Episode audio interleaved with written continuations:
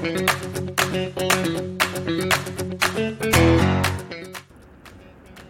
茶玉の皆さんおはこんばんにちは。スパイフ野球部背番号24番の2です。今日は8月24日木曜日でございます。それでは今日も参りましょう。お茶の間雑談上原城。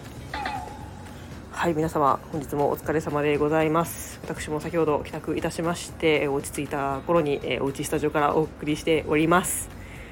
はいまだまだ暑い季節が続いておりますが皆様お元気でしょうか？えー、私はそろそろ長袖が着たいそんな頃でございます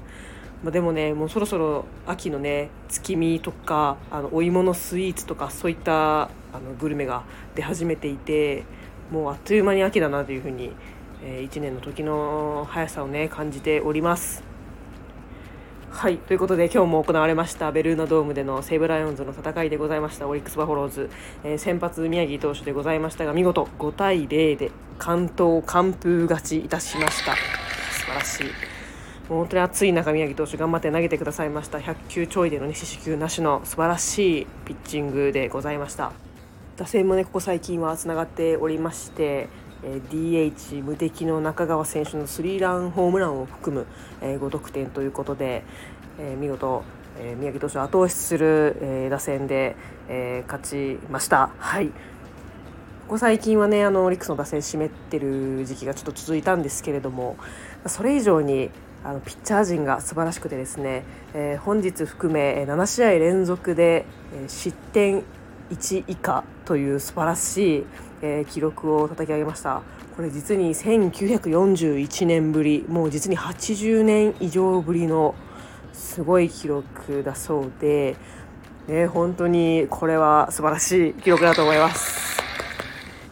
いやこれはね前々からねあの、まあ、言われてたことではあるんですけどオリックス本当にピッチャー陣の層がもう厚くてですねあの、まあ、全然最下位とかを低迷していた頃からピッチャーはいいみたいなオリックスのピッチャーはいいけど無援護だから勝てないみたいなことを言われてましてまあでもそれに比べるともうさらにピッチャー陣あの良くなってますしその人数も増えましたし、まあ、さらにこうね打てるようになったのでまあ、こういったあの試合になれたのかなと思います。そうですね、まあ、1対1の引き分けとか1対0での勝利みたいなそういうギリギリの戦いもあったんですけど、まあ、これまでのオリックスだったら、まあ、その失点はね1点2点で抑えられても、ま、それがちょっと致命傷となってあの1対0で負けるとか2対0で負けるみたいなそういうことがあったんですけど、まあ、さらにねあの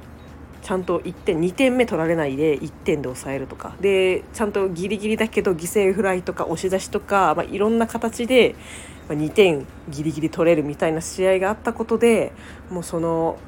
1, 1失点以下の試合が続いた中でもちゃんと引き分けを1個挟んで6連勝ですね、まあ、合わせて6勝1分けっていう素晴らしい成績を残されているのは本当にここ最近のオリックスの強さかなと思います。改めて、えー、おめでとうございます。このままね記録を伸ばしていってください。はい。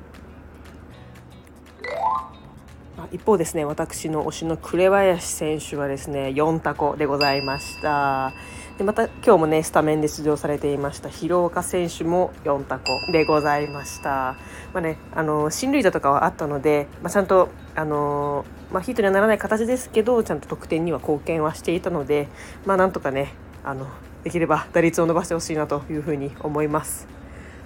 はい、もう紅林選手はねちょちょっと前までは3割乗るかなみたいな感じで打率もベスト5には入ってたんですけど最近やっぱちょっと落ち込んでまして2割7分ぐらいにちょっと落ちちゃってて気づいたら森友哉選手がね3割に乗ってあの今日も猛打賞ということで素晴らしいバッティングですね。あの怪我から復帰されてすぐに、まあ、こういった活躍をされてて非常に頼もしいです。でもねいまだにねやっぱちょっと森友哉選手がオリックスにいるっていうのがちょっと信じられなくてなんか 結構ユニフォームとかも紺色とか、まあ、その系統が似てるので、まあ、全然そのオリックスのユニフォームに違和感がなくこう見えていたのもあっていや森あの森友哉だよねみたいな感じでいつもね今今もね見ております。はいやっぱこう西武ライオンズにいた時代はもう本当に見た目もちょっと怖いですしもうもう打球とかも怖いんで嫌なバッターだなっていう風にまあ敵チームながら思っていたんですけどやっぱりこう味方になるとねその隣にちょっと可愛く見えてくると言いますか、まあ、頼もしいだけじゃなくてちょっとあの可愛らしいあのキャラクターとかも見えてきてあの改めてオリックスに来てくれてあのありがとうという気持ちでいっぱいでございます。あれなんですかねなんかあの、まあ、FA でオリックスに来てくれるという決断をしてくれたと思うんですけど、まあ、地元が関西っていうのもありましたしバファローズジュニアっていう小学校の時に、まあ、オリックスの、まあ、ちょっと小学校のチームみたいなのに入られていて、まあ、それなりの縁はあったかなと思うんですけど、まあ、それ以外のね例えば、まあ、条件とかチームの雰囲気とか、まあ、そういうのも含めて決断をしてくれたと思うんですけどなんかどんな感じで決めたんですかね？なんかはいちょっと来年からオリックスに行きますっていう風に 決めたんですかね。なんかそう思うとすごくなんかありえない信じられないぐらいちょっと嬉しいなと思います。はいまあそんなことは置いといてまあここであのずっとオリックス宮城投手も言ってました。すごくオリックスいい調子いい感じで来ております。ここまでなんかめちゃめちゃ勝ってきたっていう感覚ではないんですけど気づいたら6連勝しておりまして2位との8.5ゲーム差。もう実に独走状態でございます。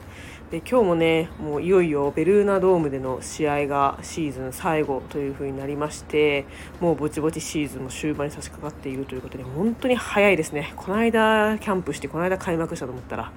もうなんか終わりかけみたいなもうすごくえー、寂しくもありでも早くこう最終的な結果が知りたいっていうのもあり